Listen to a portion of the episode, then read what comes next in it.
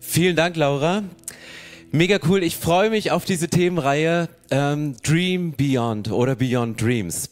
Träume wie niemals zuvor. Gibt es irgendetwas, was hinter unseren Träumen liegt? Gibt es nur die Träume, die wir haben? Und wenn du das Wort Traum sagst oder Träume, hat ja jeder ein anderes Bild vor Augen. Die einen denken an die Träume, die wir in der Nacht haben. So Verarbeitungsträume, die man hat, um die Sachen aus dem Tag emotional zu verarbeiten. Und ich habe mal von jemandem gelernt, beim Traum kommt es weniger auf den Inhalt drauf an, sondern das Gefühl, was du dabei hattest, wenn du dich mit Träumen beschäftigst. Wenn wir über Träume reden, denken die einen an vielleicht Albträume, die sie haben aufgrund von Situationen und nachts immer wach werden oder darunter leiden, dass der Partner ständig Albträume hat und du ihn irgendwie versuchst zu beruhigen. Andere denken beim Wort Träume daran, dass es so Lebensvisionen gibt. Träume, die ähm, die Menschen haben, Visionen, mit denen man leben kann. Und wieder andere reden bei Träumen, geben die Bedeutung, dass Gott uns Träume schenkt, die er mit uns in dieser Welt umsetzen kann. Und jetzt leben wir in einer Welt, wo wir wahrscheinlich sagen, ey, was sollen wir denn noch träumen? Es gibt doch schon alles. Wenn es so um Lebensvision geht, es ist doch schon alles erfunden. Es gibt doch schon alles. Warum sollen wir noch bei irgendeinem Bereich, entweder innovativ in der Kirche oder innovativ in der Technik, irgendwas machen? Es ist ja schon alles vorhanden. Ich habe euch mal drei Zitate mitgebracht und ich möchte euch die vorlesen. Es gab eine Zeit, wo Leute dachten, es gibt schon alles. Ich denke, dass es einen Weltmarkt für vielleicht fünf Computer gibt. 1943 Thomas Watson, der Chef von IBM, sagt, okay, Weltmarkt, fünf Computer, sagt er, mehr braucht's nicht. Zweites Zitat. Der Fernseher wird sich auf dem Markt nicht durchsetzen. Die Menschen werden sehr bald müde sein, jeden Abend auf eine Sperrholzkiste zu starren, sagt der Chef von einem großen Kinounternehmen, oder? Ich meine, aus dieser Sperrholzkiste wurde ein Flatscreen, der hängt jetzt sogar in Kirchen. Und du denkst so, es war auch eine Zeit, wo man dachte, hey, braucht's nicht, das gibt's doch gar nicht. Wieso brauchst du so eine Kiste? Ist doch, macht doch kein Mensch, oder? Und er hat noch ein Zitat mitgebracht. Es gibt keinen Grund dafür, dass jemand einen Computer zu Hause haben wollte. Also, warum? Wieso brauchst du einen Computer zu Hause? Und dann gab es diesen Moment, wo jeder einen Computer zu Hause hat oder vielleicht sogar zwei oder drei. Und dann stellt sich irgendein Mann mit Rollkragenpullover auf eine Bühne und sagte, hey, ich zaubere den Computer in eure Hosentaschen und an euer äh, Handgelenk, damit ihr den Computer ständig dabei habt. Also, liebe Freunde, es ist immer Zeit zu träumen. Es ist immer Zeit für Visionen. Es gibt immer Zeiten, wo man etwas erfinden kann, um das es geht. Und wir sind hier eine Kirche, wollen nicht irgendwelche Erfindungen machen, sondern ich möchte euch heute gewinnen, wieder anfangen mit Gott zu träumen. Und ich habe euch einen Vers mitgebracht aus Hiob, wo es genau um Träume geht, nämlich die Träume, die wir in der Nacht haben, warum sie Gott nutzen kann. Da steht, aber Gott redet doch auf die eine oder andere Art und Weise, wir merken es nur nicht. Im Traum, in einer nächtlichen Vision, wenn tiefer Schlaf auf den Menschen fällt, wenn er in seinem Bett schlummert, da öffnet er dem Menschen das Ohr und erschreckt ihn mit seiner Warnung, um ihn von falschem Handeln abzubringen und ihn vor Hochmut zu bewahren. Das heißt, Buch Hiob steht, dass Gott Träume nutzt, dass er die Studenten, die Stunden, Studenten auch, weil die schlafen auch nachts, nee, die schlafen tagsüber, die lernen nachts, gute Studenten. Ähm, er nutzt die Nachtstunden. Warum sagt Gott, ich möchte in den Nachtstunden zu euch sprechen? Weil wir tagsüber manchmal so beschäftigt sind, weil wir tagsüber manchmal gar kein offenes Ohr haben für Gottes Reden, weil der Alltag so voll ist, dass Gott manchmal unsere Nacht nutzt, weil er dann unsere volle Aufmerksamkeit hat, um zu uns zu sprechen, um in unsere Situation hineinzureden. Und hier ganz speziell, und das findest du, wenn du durch die Bibel durchguckst, wenn die Rede von Träumen ist, die Gott schenkt, sind es ganz oft warnende Träume. Mich hat Gott gewarnt durch Träume in einen Bereich, den ich, in den ich nicht viel investiert habe, wieder in den Fokus zu nehmen, dort rein investieren. Und Gott hat mich durch diese Warnung, die er mir durch einen Traum gegeben hat, bewahrt, dass ein größerer Schaden in meiner Beziehung entstanden ist. Ich bin morgens aufgewacht, ich wusste, dass es ein Traum von Gott ist, ich habe aber keine Auslegung gehabt. Ich habe später einen Freund gefragt, ob er mir helfen kann, das zu verstehen. Und er sagt, ist doch klar, was in dem Traum da ist. Und es war so gut, wenn Gott spricht, weißt du, dass es ein Traum von Gott war. Wenn Gott spricht, hast du das meistens, du weißt, dass es von Gott ist. Und ähm, kannst dich dann mit jemandem auseinandersetzen, mit der Bibel ins Gespräch mit Gott gehen und zu sagen, Gott, bitte leg mir diesen Traum aus, hilf mir dahin zu gehen. Aber Gott nutzt die Nachtstunden, er nutzt unsere Träume, er nutzt die Momente, wo wir ruhig werden, um zu uns zu sprechen. Und jetzt geht's in dieser Reihe Dream Beyond, Träume darüber hinaus, Träume größer. Das ist nicht nur eine Predigt für dich alleine, für dein persönliches Leben, sondern auch für uns als Kirche. Weil ich glaube, Wir könnten uns zufriedenstellen mit dem, was wir hier haben, wer wir sind, was wir tun, was Gott tut in dieser Kirche, oder können uns ausstrecken nach dem, was kommt. Und wir werden diesen Monat die Geschichte von Josef zugrunde legen, nicht chronologisch durchgehen, sondern immer nach bestimmten Themen, die Josef durchmacht, weil Josef ist ja bekannt als der Träumer. Und ich nehme euch nochmal mit hinein in diese Geschichte von Josef. Jakob, der hatte ganz, ganz viele Söhne und ähm, von verschiedenen Frauen. Und dann kommt irgendwann dieses jüngste Kind. Und kennt ihr jüngste Kinder? Wer von euch ist jüngstes Kind? Das fühlt sich gut an, oder? Ich bin auch so ein bisschen jüngstes Kind, weil äh, äh, ja, das fühlt, fühlt sich wirklich gut an, oder? Für das jüngste Kind. Für die älteren Geschwister überhaupt nicht. Und du liest in der Bibel, dass als Josef geboren war, waren die Brüder schon eifersüchtig, weil sie irgendwie gemerkt haben, die Zuneigung der Eltern zu dem Jüngsten, die war viel größer als zu den anderen, die noch die ganzen Arbeiten machen mussten. Und dann gab es diesen einen Moment, weil, der, weil Jakob Josef so geliebt hat, hat er ihm ein krasses Geschenk gemacht und er hat ihm ein, einen Mantel, ein maßgeschneidertes Kleidungsstück gegeben. Vielen Dank. Und er hat ihm so ein richtig schönes, tailliertes, stylisches Teil angemacht. Und dann ist Josef aufgetreten mit seinen 17 Jahren, hat gesagt, ey, King Dingeling, ich bin's, ich hab's drauf, oder? Und dann ist, ist er wirklich, Josef ist so der, und, und er erfüllt auch noch alle Klischees, die er irgendwie haben kann. Auf jeden Fall äh, war es nicht nur in ihm drin, war nicht nur die Liebe der Eltern da war, sondern man hat es nach außen auch gesehen, oder? Chef kommt, der Jüngste, der alles im Griff hat. Und dann liest du, äh, müsstest mal nachlesen, 1. Mose 37, es ist phänomenal, wie das Storytelling in dieser Geschichte ist, dass seine Brüder hassten ihn. Da steht wirklich das Wort Hass und denkst, du, das kann in der Bibel nicht vorkommen, weil, weil Hass, wir müssen uns doch lieben, ist erst Neues Testament, nein Quatsch, schon im Alten Testament. Aber die Brüder hassten ihn. Und dann eines Morgens steht Josef auf, geht zu seinen Brüdern, die auf dem Feld waren und gerade schweißtreibende Arbeit gemacht haben, Staub geschluckt haben, und, und die Ernte eingebracht haben, sagte, übrigens, liebe Brüder, ich habe heute Nacht was geträumt. Ich habe ein Feld gesehen, das waren ganz viele Gaben. Und ihr, äh, ihr wart auch diese Gaben, das war so, so Durchschnittsgaben, so ganz normale Größe, alle einheitlich. Und da gab es aber eine Garbe, so ein Halm, der war viel größer als die anderen. Und dann wurden diese Gaben zusammengebunden und die verneigten sich vor der größeren. Und du denkst, Josef, alles klar bei dir? Weißt du, du kannst es zwar träumen, aber bitte sprich's doch nicht aus vor den Leuten. Und dann steht in der Bibel, und die Brüder hassten ihn noch mehr. Und du denkst schon, ey Josef, was verarbeitest du hier? Ist das so ein klassischer Verarbeitungstraum? Warum, was, was ist los mit dir, dass du das auch noch nach außen kommunizieren möchtest? Und dann geht's weiter, wieder sagt, äh, ich hatte übrigens noch einen zweiten Traum. Da habe ich nicht Gaben gesehen, sondern ich habe die Sonne gesehen und den Mond und so elf Sterne und alle verneigten sich vor mir als Person Josef. Und dann denkst du so, Alter, was, was geht mit dem? Hatte, was, was war bei dem in der Muttermilch, dass du, dass du, ich meine, du musst schon groß träumen, wenn du sagst, okay, ich nehme mal so das Größte, was wir mit dem Auge fassen können, nämlich Sonne, Mond und Sterne und die verneigen sich vor mir. Also so, so ein klassisches Narzissten-Dingen, was Josef da an den Tag legt. Und dann steht in der Bibel, die Brüder hassten ihn noch mehr. Und nach diesem Traum mit den Gestirnen, den er nicht nur seinen Brüdern, sondern auch seinem Vater erzählt hat, steht ein ganz krasser Satz in der Bibel. Da steht, seine Brüder wurden eifersüchtig auf ihn, aber Jakob dachte über diesen Traum weiter nach. Das ist der Unterschied in der Auslegung. Die Brüder wurden eifersüchtig, haben gesagt, hey, es geht gar nicht. Aber Jakob fing an, drüber nachzudenken, was hat dieser Traum zu bedeuten. Und ich habe mir mal drei Punkte rausgesucht, die wir von Josef lernen können, wenn es darum geht, Träume zu haben für sein eigenes Leben. An der Geschichte von Josef kann man zum ersten lernen, ähm, dass man sich für den Inhalt äh, oder warte genau schäme dich nicht für den Inhalt des Traumes, auch wenn er unverschämt groß sein sollte. Also ich meine, Gott hat Josef diesen Traum gegeben und er war unverschämt groß. Und er ergibt später in der Geschichte dann auch Sinn, warum er genau das träumen musste, um diese Vision zu leben. Aber schäme dich nicht für den Inhalt deines Traumes, auch wenn er unverschämt groß ist.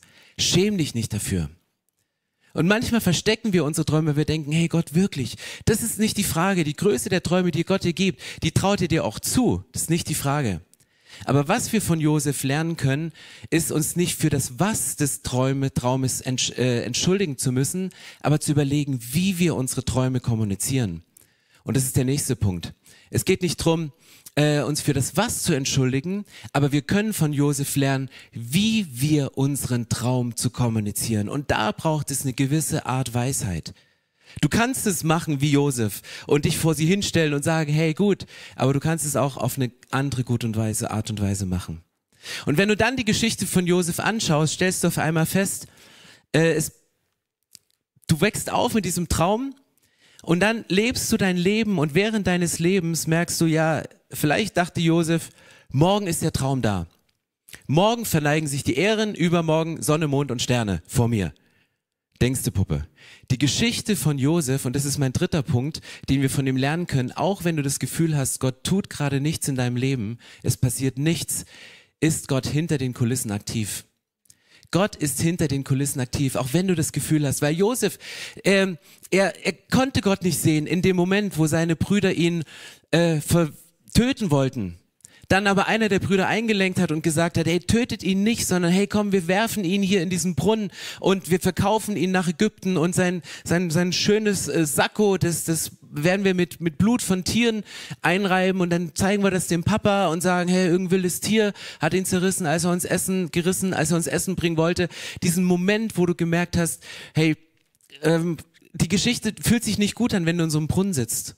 Vielleicht sitzt du mit deinen großen Träumen gerade in diesem Brunnen. Vielleicht bist du auch schon einen Schritt weiter in der Geschichte von Josef, dass du merkst, ich bin im Knast. Josef ist ins, im Gefängnis gelandet, weil er eigentlich alles richtig gemacht hat. Er ist einer Frau, die ihm schöne Augen gemacht hat, davongelaufen. Und trotzdem hat es ihm jemand negativ ausgelegt und hat ihn in den Knast gesteckt. Und dann sitzt du in deinem Gefängnis und du denkst, Gott, ja, ist das jetzt der Traum? Ich bin hier geknechtet und gebeugt unter denen, die mich einsperren, statt dass Sonne, Mond und Sterne sich vor mir verbeugen? Und erst am Ende der Geschichte, als die Hungersnot in Israel so groß war, dass seine Brüder und sein Vater nach Ägypten kommen mussten, denen es gut ging, die durch die Weisheit, die Gott Josef gegeben hat, Vorräte angelegt haben für die Zukunft und die, die, die Scheunen voll waren mit Korn und Essen, dass sie gekommen sind, Josef nicht erkannt haben und sich vor ihm verneigt haben und gebeten haben, hey, bitte gib uns doch was zu essen. Also selbst wenn du gerade das Gefühl hast, du siehst Gott nicht, es bewegt sich nicht in deinem Leben. Ich komme nicht weiter. Ich stehe auf der Stelle. Es ergibt überhaupt keinen Sinn von dem, was ich gerade mache. Dann kannst du von Josef lernen, dass Gott, auch wenn du ihn nicht siehst, hinter den Kulissen etwas bewegt. Jetzt ist die Frage, was ist dein Traum? Was hast du geträumt, als du 17 warst? Ich glaube, es gibt keinen Mensch, dem Gott nicht die Fähigkeit gibt zu träumen, sondern du hast irgendeinen Traum. Aber was ist dein Traum, den du hattest, vielleicht als du alt warst wie Josef, 17 Jahre alt? Hat Gott dir was aufs Herz gelegt? Träumst du jetzt noch und bist vielleicht in einem Alter, wo du sagst, dieser Traum ist einfach nur verstaubt, der ist einfach nur weg? Weißt du, wenn Gott dir einen Traum gibt, dann kümmert er sich auch drum, dass dieser Traum umgesetzt wird. Dann kümmert er sich auch drum, dass dieser Traum Realität wird, dass dieser Traum in die Wirklichkeit umgesetzt ist. Aber was musst du für eine Person sein, um mit Gottes Träumen zu leben? Wie außergewöhnlich musst du sein? Wie außergewöhnlich musst du begabt sein? In welcher Reihenfolge der Geschwisterkonstellation musst du stehen, um es wirklich auch durchzuziehen bis an dein Lebensende? Ich habe euch einen Satz mitgebracht über außergewöhnliche Menschen. Außergewöhnliche Träume werden nur dann wahr, wenn gewöhnliche Menschen bereit sind, Außergewöhnliches zu wagen. Denn Gott sucht gewöhnliche Menschen, die an einen außergewöhnlichen Gott glauben. Ich finde, dieser Satz, der trifft es so auf den Punkt. Wir denken immer, wir müssen hochbegabt sein. Wir müssen uns einen schwarzen Rollkragenpullover anziehen. Wir müssen irgendwie hier oben gut verdrahtet zu sein, um irgendeine Erfindung zu machen. Und ich rede nur über Erfindungen dieser Welt. Noch gar nicht über Kirche und Reich Gottes, was viel größer ist als alles, was du irgendwie technisch produzieren kannst. Weil wir hier über Menschen sprechen, die in einer Beziehung mit dem lebendigen Gott leben. Aber es ist genau das, außergewöhnliche Träume, die Gott gibt. Und er gibt sie und er sorgt dafür, dass sie umgesetzt werden werden, sie werden nur dann wahr, wenn ganz gewöhnliche Menschen bereit sind, sich von einem außergewöhnlichen Gott gebrauchen zu lassen. Und das ist dieser Schritt, wo man sagt, ey Gott, ich bin bereit. Und wir sind alle bereit, große Träume umzusetzen. Ich wäre der Erste davon. Ich habe letzte Woche einen Evangelisten getroffen, der mit Reinhard Bonke unterwegs war und Gott hat ihm den Ruf gegeben und hat gesagt, hey, ich wünsche, dass du das gleiche machst wie Reinhard Bonke. Und er hat sofort gesagt, ja logisch, Stadien zu füllen und vor hunderten Millionen, Milliarden von Menschen zu preachen, easy, bin ich bereit. Und dann hat Gott ihm gesagt, okay, dafür bist du bereit, aber bist du auch bereit, den Preis dafür zu bezahlen, den Reinhard Bonke bezahlt hat, für Afrika diesen Preis für Deutschland zu bezahlen? Und er sagt, es hat eine Weile gedauert, um dafür ein Ja zu sagen. Und du wirst immer in dieser Spannung sein. Du wirst immer in dieser Spannung bleiben und jeder Traum, auch wenn er so groß ist, wird dir Angst einjagen. Er wird dir Angst machen. Ich habe noch ein Zitat gefunden von einem Psychologen, der das ziemlich gut auf den Punkt bringt. Er sagt, ähm, wenn deine Träume dir keine Angst machen, sind sie nicht groß genug. Also wenn deine Träume, wenn das, was Gott mit deinem Leben vorhat, wenn sie dir keine Angst machen, nicht, nicht groß, äh, dir keine Angst machen, dann sind sie nicht groß genug. Denke größer. Und ja, es ist das Zitat eines Psychologen. Ich möchte ein Zitat Gottes oder ein Zitat von mir dagegen setzen, ein Zitat Gottes dagegen setzen, nämlich die, was, wenn die Angst sagt, was wäre wenn, sagt Gott, selbst wenn. Und ich glaube, dass das Große ist. Wenn du mit einem Traum in eine Sache rangehst, wenn du sagst, das ist die Vision Gott, die du mir aufs Herz gelegt hast, ich habe sie empfangen in einem Gottesdienst, in einem Traum, durch einen Prozess in deinem Leben, wenn immer das passiert ist, die Angst wird an Punkten, wenn der Traum groß ist, immer sagen, ja, aber wenn das eintritt, wenn dir das Geld dafür fehlt, wenn die Leute nicht mitmachen, wenn du niemanden findest, der das umsetzt, wenn du keine Kunden findest für das Produkt, wenn du äh, eine Kleingruppe starten sollst als dein Traum und deinen nächsten Schritt im Leben und es meldet sich aber keiner an, das ist doch peinlich für mich. Diese Wenns, die kommen die ganze Zeit. Aber Gott sagt, ja, okay, selbst wenn. Weißt du, für jedes, für jedes menschliche Wenn kann Gott ein göttliches Aber dagegen setzen. Für jedes menschliche Wenn hat Gott ein göttliches Aber, was er einfach dagegen setzt. Und deswegen möchte ich euch heute einladen, nochmal neu zu träumen nochmal alte, verstaubte Träume wieder rauszuholen und wirklich ins Gespräch zu gehen mit Gott. Und warum sage ich das so? Wenn Gott die Nacht nutzt, um zu uns zu sprechen, warum sprechen wir nicht abends ein Gebet und sagen, Gott, du hast jetzt die nächsten acht Stunden oder sieben oder fünfeinhalb oder zwölf Stunden, je nachdem, welchen Beziehungsstatus du gerade bist. Sagen, Gott, hey, nutz die Stunden und sprich zu mir. Gib mir eine Antwort auf eine Frage, schenk mir einen neuen Traum. Erinnere mich an Träume, die ich mit 17 hatte nimm mich wieder in, in Beziehung zu dir uns gegenseitig in der Kirche anzuspornen. Ich habe heute Morgen gebetet, dass Gott mir auf gewisse Fragen, die ich habe, die entstanden sind, weil ich einen Traum habe, den ich mit Gott gemeinsam träume für diese Stadt und mit dieser Kirche, dass Gott mir heute durch eine Zeile im Worship, durch die Moderation und vielleicht durch die eigenen Worte eine Antwort gibt. Und ich sitze da und ich, ich erwarte, dass Gott spricht, weil ich will gegen die menschlichen Wenns, die immer da sind, will ich das selbst wenn von Gott dagegen setzen. Gegen menschliche Wenns, die immer kommen, möchte ich das göttliche Aber dagegen setzen, zu wissen, ja, es scheint alles, als würde es nicht funktionieren, aber dass Gott sagt Aber. Weil diese Wartezeiten im Leben von Josef, ob das der tiefe Brunnen war, ob das das Gefängnis war, ob das Momente waren, die er auch, wo er das Leben genossen hat als Berater des, des ägyptischen Pharao, wo du sagst, höher kannst du gar nicht kommen an dieser Stelle.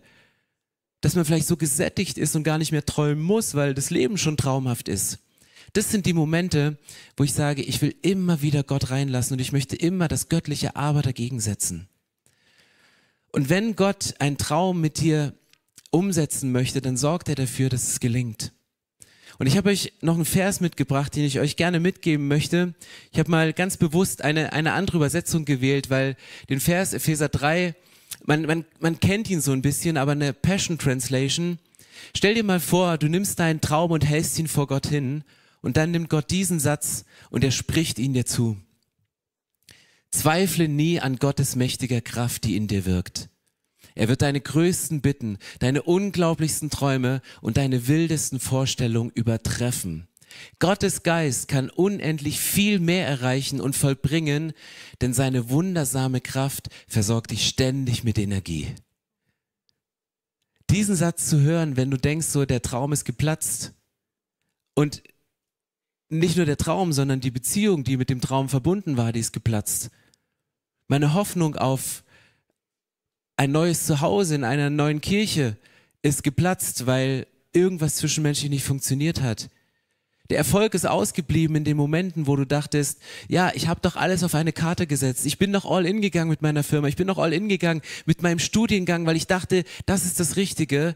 Und du sitzt da, dann nimm diesen Vers, zweifle nie an Gottes mächtiger Kraft, jetzt in diesem Moment die in dir wirkt. Sie wirkt in dir. Er wird deine größten Bitten, deine unglaublichsten Träume und deine wildesten Vorstellungen übertreffen. Weil Gottes Geist, und darum geht's, es geht nicht um unsere Träume, es geht nicht darum, nur Karriere zu machen in dieser Welt, sondern kann unendlich viel mehr erreichen und vollbringen, denn seine wundervolle Kraft versorgt uns ständig mit neuer Energie. Epheser 3. Für Leute, die in Situationen waren, wo sich alles gegen sie gerichtet hat, wo Gemeinde genauso umstritten war wie heute in unserer Zeit, wo Gemeinde und Anfechtung genauso Thema war, und sich Menschen gegen Kirche gerichtet haben, wie es in unserer heutigen Zeit teilweise spürbar ist, dann den Traum hochzuhalten sagen, Gott, du hast mir diesen Traum gegeben. Und ich möchte dich einladen, heute über zwei Punkte nachzudenken. Das erste ist für dich ein ganz konkreter Next Step. Grabe alte, verstaubte Träume wieder aus. Gibt es Träume, die du mit 17 geträumt hast, die aber aufgrund der Umstände, aufgrund der Lebenssituation, aufgrund der Familienkonstellation einfach untergegangen sind? Gib sie nicht auf, weil ich glaube, Gott hat sie dir nicht umsonst gegeben zu diesem Zeitpunkt. Du bist jetzt in der Phase, die fühlt sich an wie ein Brunnen, die fühlt sich vielleicht an wie ein Gefängnis. Das heißt nicht, dass Gott den Traum mit dir aufgegeben hat. Gib du ihn bitte auch nicht auf. Und wenn du keine Träume mehr hast, dann bitte Gott, dir neue Träume zu schenken. Weißt du, du kannst, ich habe die Woche jemanden gefragt, ob er uns einem ganz bestimmten Punkt unserer Kirche helfen kann. Weil er in diesem Bereich ein absoluter Experte ist. Und er ist Rentner, der hat Zeit, der hat die Erfahrung, der, der, der das wäre die Top-Person gewesen. Und ich dachte, Rentner haben Zeit. Sagt Stefan, ich muss dir leider absagen, weil ich arbeite noch nebenher so ein paar Tage die Woche und dann habe ich noch drei Projekte, zu denen ich gar nicht komme. Und das ist Projekt Nummer eins und das ist Projekt Nummer zwei und das ist Projekt Nummer drei. Und habe ich gesagt, okay, bei Projekt Nummer eins helfe ich dir, weil ich kenne Leute, die dir helfen können. Und jetzt hat sich das Ding umgedreht. Ich helfe ihm bei seinen Sachen, statt er mir bei meinen hilft. Aber wisst ihr, was mich so fasziniert hat bei dem? Wo ich so dachte, der hat Zeit und geht zu des Lebensende zu. Der bündelt gerade alle Kraft, weil er sagt, ich habe noch ein paar Jahre, aber das und das und das und das will ich fürs Reich Gottes noch umsetzen, obwohl ich mein ganzes Leben für Wirtschaft und für andere Dinge investiert habe. Aber sein Herz hat immer für Gemeinde, hat immer für, für Kirchen geschlagen und es hört nicht auf zu schlagen am Ende seines Lebens. Deswegen, du kannst, wenn, wenn du alle deine Träume erreicht hast, easy, willkommen im Club wollte ich gerade sagen. Nee, stimmt nicht, habe ich nicht. Wenn du alle Träume erreicht hast und alles das, was Gott dir gesagt hat, bereits umgesetzt hast, Gott, hier habe ich gemacht, logisch, hast du mir gesagt, habe ich umgesetzt, ähm, dann bitte Gott, dass er dir neue Träume schenkt, neue Visionen. Und das kannst du alleine machen, aber wir wären nicht Kirche, wenn, wenn du es alleine machen müsstest. Unsere vier Symbole, die wir gerne nutzen, damit du zum ersten Mal eine Entscheidung für Jesus treffen kannst, zu sagen, hey Gott, danke, dass du mich liebst, ich bitte dich um Vergebung für meine Schuld, du bist am Kreuz für mich gestorben und ich werde eine Ewigkeit mit dir leben. Diese vier Symbole kannst du auch anwenden für diese Next Steps. Diese vier Symbole kannst du auch nehmen, um zu sagen, okay Gott, warum möchte ich diesen Traum leben? Aus Liebe. Aus Liebe von dir zu mir, weil ich weiß, du liebst mich so und du traust mir das zu, das umzusetzen. Wirst du Fehler machen bei der, auf dem Weg der Verwirklichung deiner Träume? Ja. Du wirst auch da links und rechts vom Weg abkommen und es werden, werden Fehler passieren. Du wirst Menschen verletzen, du wirst verletzt werden. Du wirst Schuld auf dich laden in diesem Prozess. Aber das ist der Punkt, wo du zum Kreuz gehen kannst und zu dem Traumgeber schlechthin gehen, weil Jesus sagt, ich hänge am Kreuz und das war keine traumhafte Situation für ihn, am Kreuz für die Menschen zu sterben. Aber es war der Traum Gottes, einmal mit allen Menschen, die sich für ihn entschieden haben, eine Ewigkeit mit ihm zusammenzuleben, alle am Tisch zu haben. Das ist Weihnachten für Gott, der Beginn der Ewigkeit. Da macht Gott den besten Braten, der macht die längste Tafel, er holt den besten Wein raus, weil er sagt, der Moment, wo ihr Menschen, alle, die an mich glauben, in der Ewigkeit bei mir sind, das ist Party im Himmel, das ist Weihnachten, das ist der Familientisch, da kommen alle zusammen. Und das ist die Vision Gottes und deswegen hat er Jesus auf die Erde geschickt und sagt, ich kann diesen Traum nur verwirklichen, indem ich Dinge opfere, indem ich meinen Sohn in, in das menschliche Gefängnis stecke und diesen menschlichen, diesen Jesus, der Mensch geworden ist, leiden lasse, damit er Kinder Gottes, Menschenkinder zu Gotteskinder machen kann, um uns diese Ewigkeit sicherzustellen. Und lasst uns aufstehen, ich möchte gern Gebet sprechen, dass Gott das Leben, die Lebenszeit von uns Menschen nutzt um zu uns zu sprechen, um durch uns Dinge zu verwirklichen, die Teil seines Plans sind. Und den Traum, den Gott mit dir vorhat in deinem Leben, das ist Teil von Gottes Geschichte. Wenn du ihn nicht lebst, dann fehlt ein Stück von Gottes Geschichte. Und deswegen möchte ich beten, dass du sagst, hey, ich, ich bin bereit, alte, verstaubte Träume wieder auszupacken. Und ich bin auch bereit, wieder neu zu träumen, mich von Gott beschenken zu lassen mit etwas. Dann kannst du Gott auf irgendeine Weise ein Signal geben und sagen, hey, ich nehme das Gebet für mich an. Himmlischer Vater, ich danke dir, dass du diesen großen Traum hattest, mit uns Menschen eine Ewigkeit zusammen zu sein, Gemeinschaft zu leben. Danke, dass du uns so sehr liebst, dass du bereit warst, deinen Sohn Jesus zu geben und alles zu opfern, um uns dieses Geschenk aus Liebe zu machen. Und jetzt stehen wir hier heute an unterschiedlichen Stellen unseres Lebens mit zerplatzten Träumen, mit Träumen, die aufgegangen sind, in so unterschiedlichen Situationen. Und wir möchten heute zu dir kommen und sagen, Gott, wir graben alte, verstaubte Träume wieder aus. Nicht um uns zu beweisen, dass wir es doch noch drauf haben, sondern einfach um dir zu beweisen, dass wir dich ernst nehmen und dass wir dich lieben. Und ich bete, dass du mit uns in diesen Prozess gehst und sagst, hey, ich helfe dir, diesen Traum zu verwirklichen. Ich erkläre dir die Situation, warum sich gerade so wenig tut und warum du das Gefühl hast, es geht nichts vorwärts. Hey, lass uns vom Ende her denken. Und Jesus, ich bitte für die Frauen und Männer, die sagen, hey, bitte sprich zu mir. Dass wir in Gottesdienste, in den Schlaf gehen, dass du den Moment nutzt, um zu uns zu sprechen, um uns an Dinge zu erinnern, aber auch völlig neue Dinge zu schenken. Gott, ich bete für uns als Kirche, dass wir, dass wir diese Fähigkeit haben, groß zu träumen dass du uns diese Fähigkeit schenkst, im Glauben zu träumen, nicht nur menschlich machbare Dinge umzusetzen und zu verwirklichen, aus menschlicher Kraft zu, zu, zu träumen, sondern wir möchten mit göttlicher Kraft das, was du uns aufs Herz gelegt hast, umsetzen. Weil es geht nicht um uns, sondern es geht um deine Kraft. Wir sind gewöhnliche Menschen, aber heute stehen gewöhnliche Menschen vor dir, die an einen außergewöhnlichen Gott glauben und wir wollen mit diesem außergewöhnlichen Gott an außergewöhnliche Dinge glauben. In deinem heiligen Namen versiegle ich das, Jesus, im Heiligen Geist. Amen. Amen. So schön, dass du dich von zu Hause oder unterwegs dazugeschaltet hast, um eine unserer Predigten zu hören. Wir haben dafür gebetet, dass dein Glaube gestärkt wird, dass du neue Hoffnung bekommst und dass deine Liebe erneuert wird. Und wenn das passiert ist durch diese Predigt, dann abonnier doch den Kanal, teile ihn mit deinen Freunden und werde Teil dieser Kirche. Und wenn du sagst, darüber hinaus möchte ich diese Kirche gerne im Gebet und finanziell unterstützen, dann teilst du mit uns einen Traum. Und wir haben einen Traum, dass diese Botschaft von Gottes Liebe und von dem Glauben an ihn nicht nur hier in Berlin bleibt, sondern über die Grenzen der Stadt, über die Grenzen des Landes weit hinausgeht. Dann machst du das mit deinem Gebet, mit deiner Spende möglich. Vielen, vielen Dank, dass du Teil dieser Kirche bist und lass uns gemeinsam kooperieren, um das Reich Gottes hier in Deutschland zu bauen.